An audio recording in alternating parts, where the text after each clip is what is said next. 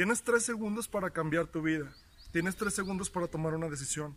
Siempre todas las decisiones que tomamos las tomamos en tres segundos. Decidimos ir a la izquierda o si ir a la derecha. Decidimos si tomar un empleo o no, si tomar café o no, si levantarte o no, si sentarte o no. Siempre tienes tres segundos para tomar una decisión y esta decisión puede cambiar tu vida.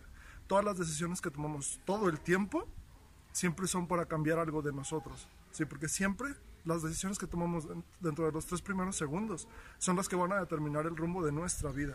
Por pequeñas que parezcan estas decisiones y por, inútiles que parezcan, tan simples como tomar o no un café, sentarte o no, determina el rumbo de tu día y determina el rumbo de tu vida. Porque la vida pasa así, es con base en decisiones que tomamos todo el tiempo.